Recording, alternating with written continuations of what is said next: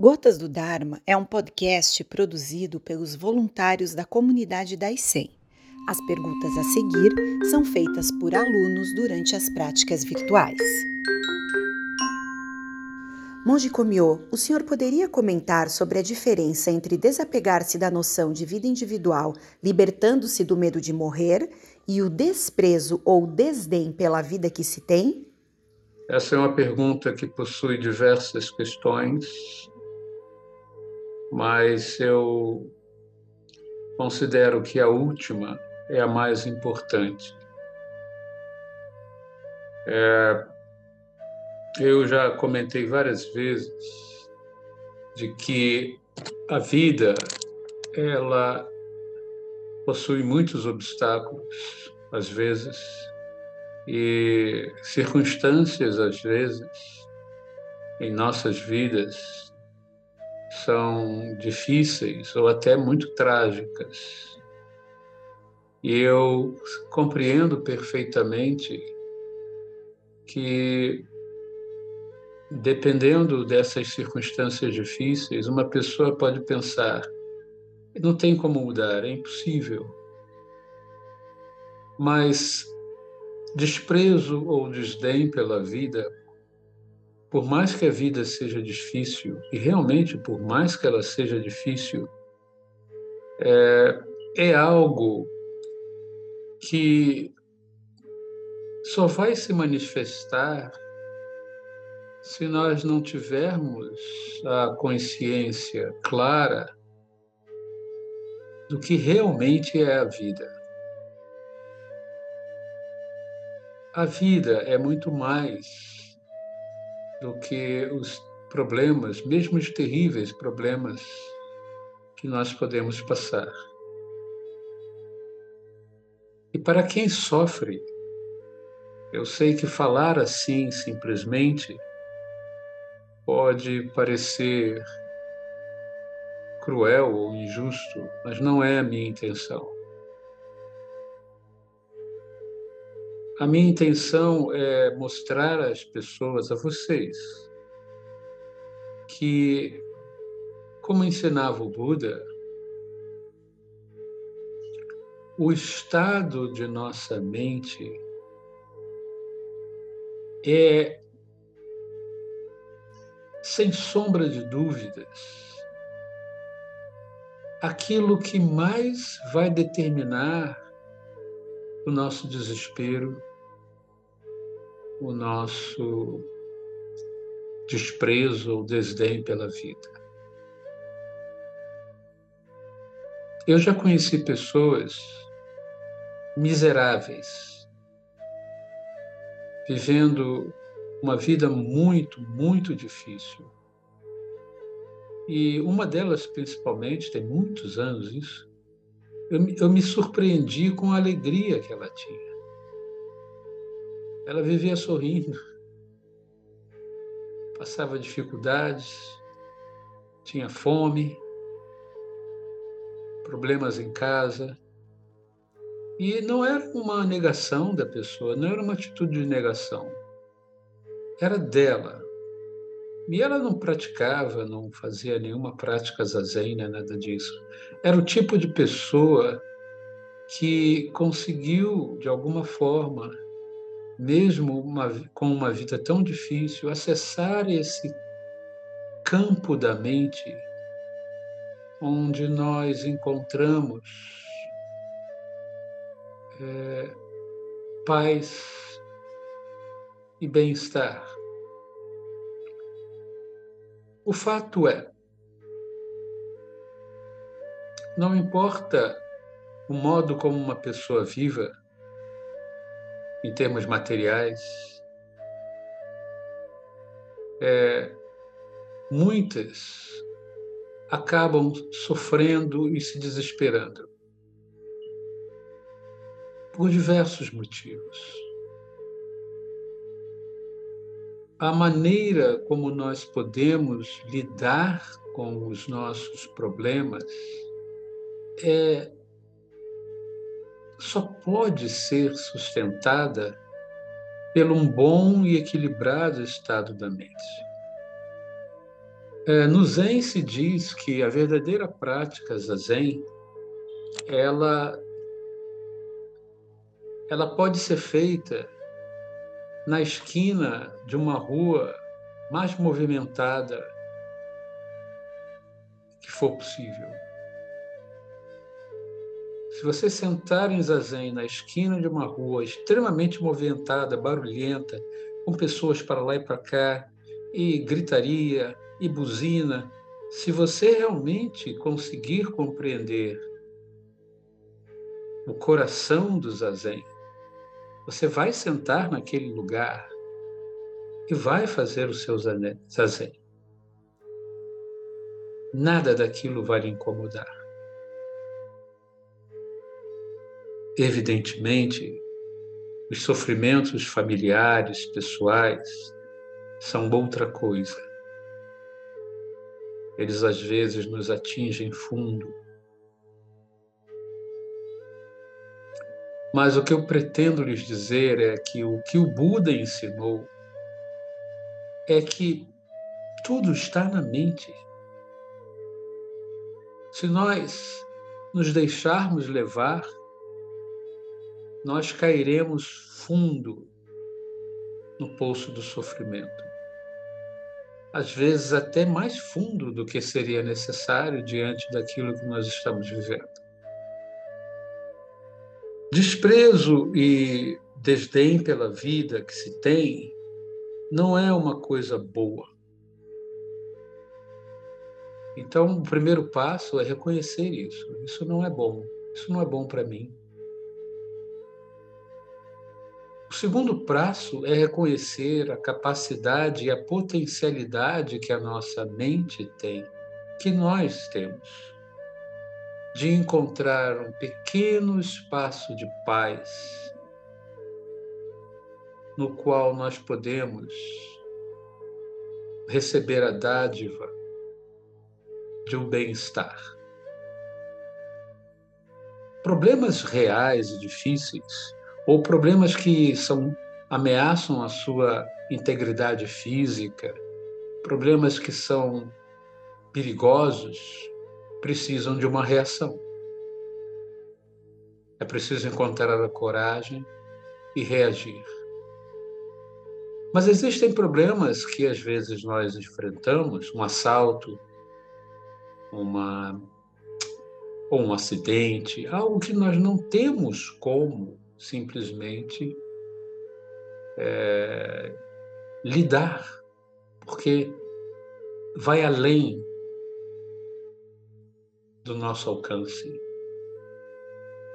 Problemas assim precisam ser trabalhados com esforço e também com coragem, para que nós possamos enxergar a possibilidade de não nos deixar levar pela tragédia em si mesma. É difícil, eu sei que é difícil. Eu acho que a maioria aqui sabe do que aconteceu aqui no Brasil e numa estranha sincronicidade na, nos Estados Unidos, embora os, os as, as, as situações sejam diferentes, mas vidas se perderam. 22 pessoas morreram no, numa operação da polícia no Brasil. E o que para mim é mais doloroso, porque eu tenho uma filha, é, 19 crianças foram assassinadas numa escola nos Estados Unidos numa epidemia de armas e violência extremamente grande no país que é considerado mais poderoso. O sofrimento daqueles pais, o sofrimento dos familiares das pessoas que morreram aqui no Brasil. Não interessa se eu não sei os detalhes, pode ter sido bandidos e, e traficantes, mas também, muito provavelmente, inocentes também morreram. Porque assim é a realidade no Brasil. E isso não significa, por pior que seja a pessoa, que ela não possa ter alguém na família que não vá sofrer com a sua morte. Situações assim, elas são muito intensas. Mas o fato é que o que o Buda ensina, o Dharma que o Buda ensina, não pressupõe causas e condições ideais para que você estabeleça a sua mente.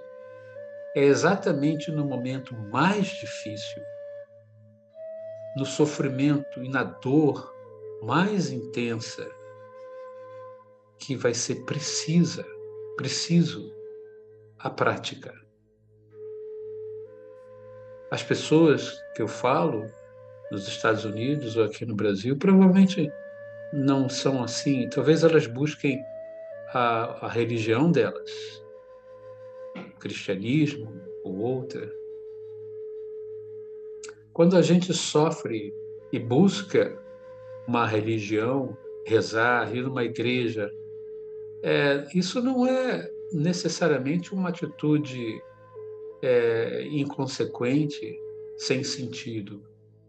A, a pessoa está buscando algum lugar, algo, para ajudá-la a sair daquela espiral de sofrimento, sem ela mesma perceber sobre a, a, ensinamentos sobre consciência, autoobservação, liberdade da mente, as pessoas buscam algo que seja bom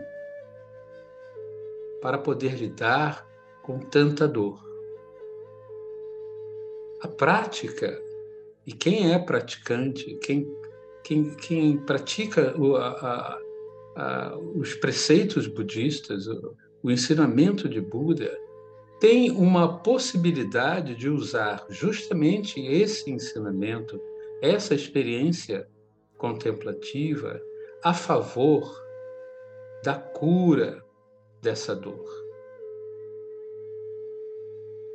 Por pior que tenha sido a situação, é mais importante, é mais valiosa a prática, porque ela é que pode nos dar um parâmetro de equilíbrio e paz interior para poder contrapor a tanto sofrimento e tanta dor.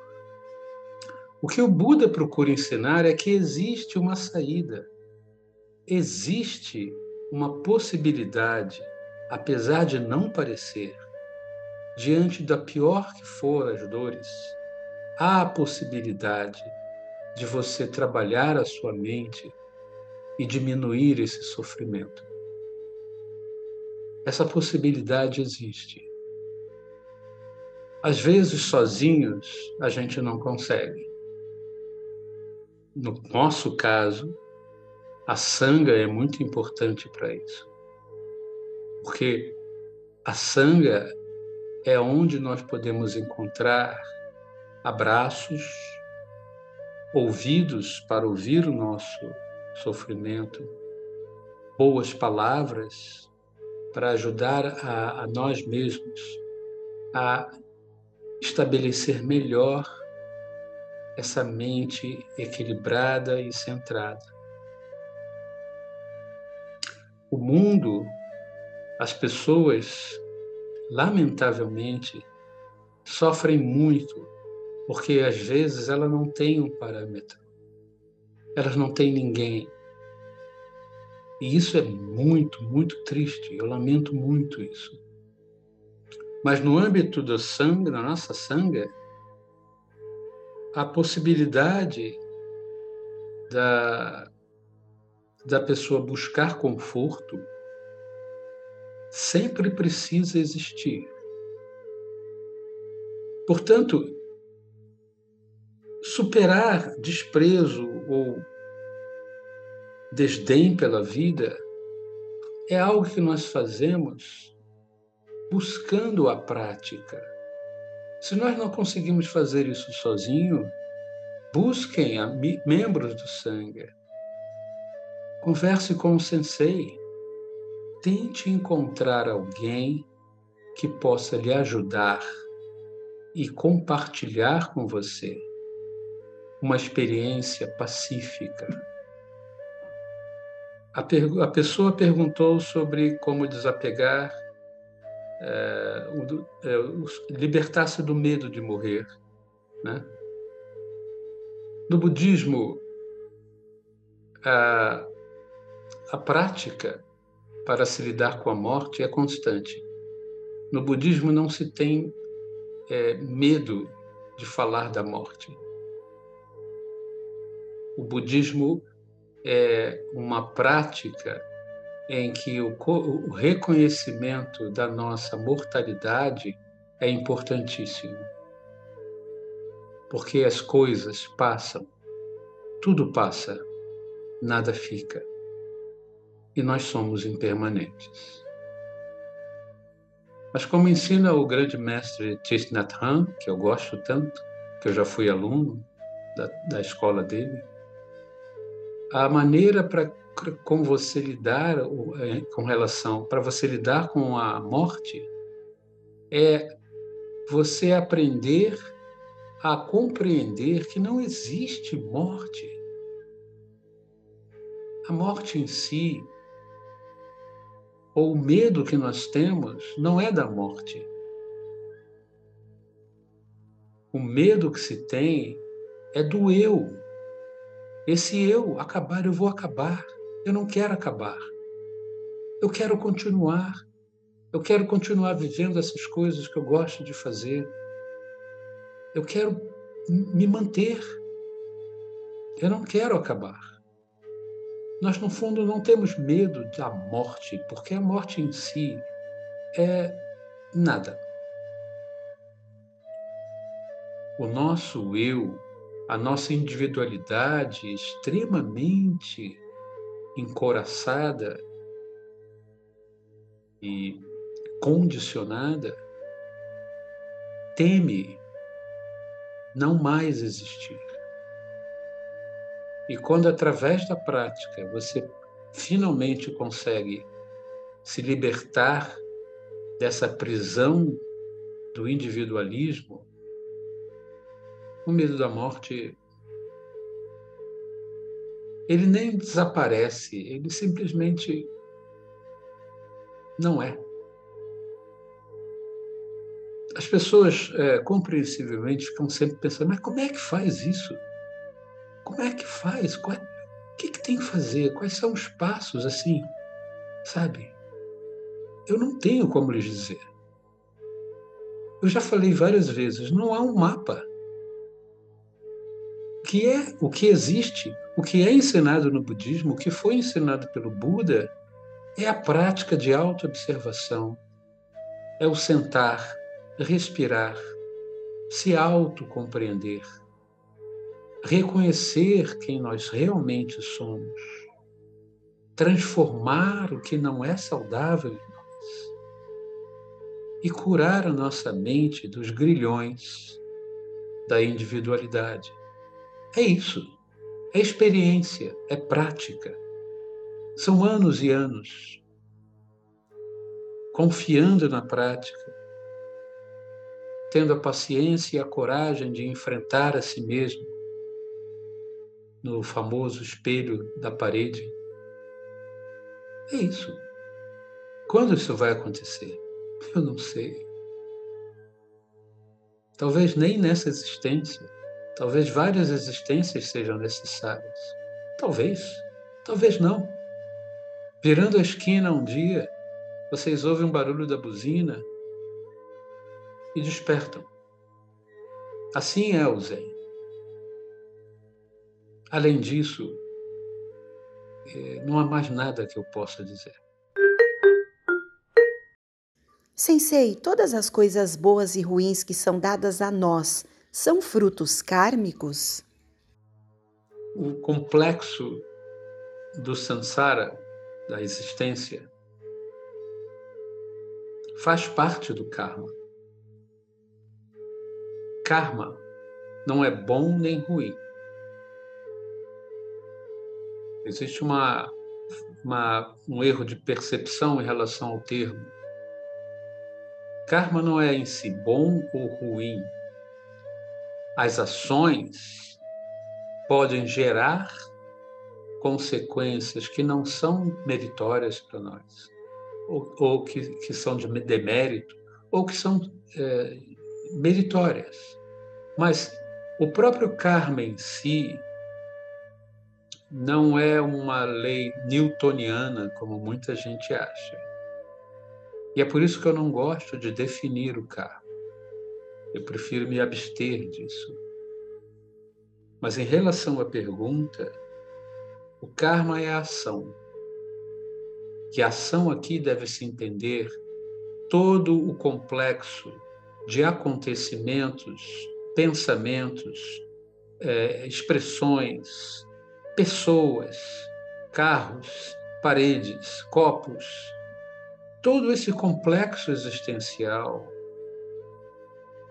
pertence ao karma. O karma é uma lei universal. E tudo na existência é passível e faz parte do karma. Há uma. O karma não é, não é determinismo, por favor. Karma não é uma visão determinista. Não se pode entender o fenômeno do karma como um determinismo. Ah, eu possuo esse karma e vai ser assim eternamente. Não, não é assim. Há uma flexibilidade muito grande no fenômeno do karma. Daí a oportunidade de mudar. Daí a oportunidade de nós reconhecermos e compreendermos a nós mesmos transformar e curar a nós mesmos. Se o karma fosse determinista, nada disso seria possível. O meu, uh, o meu ensinamento para vocês é: procurem viver e praticar a compaixão e a consciência observação, cuidado. Não pensem muito em karma. Não adianta. Não adianta pensar demais no karma. Ele não pertence a nós, porque nós passamos e o fenômeno do karma permanece. Então não se preocupem demais com o karma. Apenas vivam o melhor possível, de maneira bondosa, de maneira compassiva. Procurem se libertar das angústias, observando as raízes dessas nossas angústias. Procurem praticar para encontrar em vocês mesmos esse centro que todos nós temos, mas que frequentemente estamos superficiais e distraídos demais para reconhecer. Porque é assim que o Buda ensinava. Eu não sei se eu já falei sobre isso. Quando chegavam até o Buda e perguntavam a ele: ah, existe vida depois da morte? O universo é finito ou infinito? Qual é a natureza da alma ou da, do, do, espírito, que seja que seja for? né? É diva, né? que é o termo hindu. Qual é a natureza de diva? O Buda dizia: é, não é isso que eu ensino, por favor.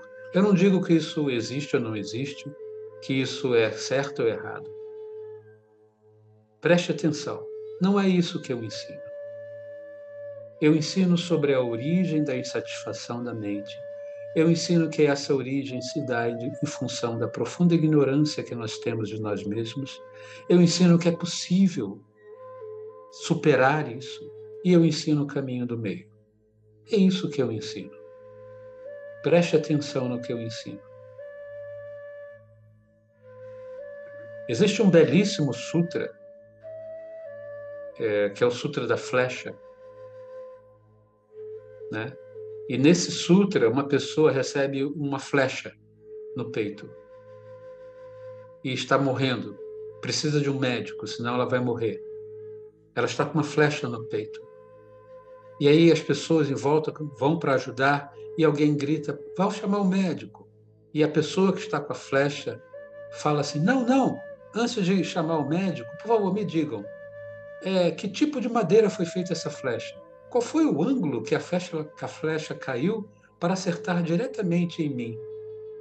E a, a, a, a ponta dessa flecha é é feita de quê? E aí o Buda perguntava para os monges: Me digam, monges, o que vocês acham? Se as pessoas parassem para, de ajudar aquela pessoa e ficassem tentando explicar esses detalhes, a pessoa iria morrer ou não? Os monges diziam: Sim, certamente a pessoa iria morrer. E aí o Buda dizia: É exatamente o que eu ensino. Nós estamos numa situação urgente de sofrimento.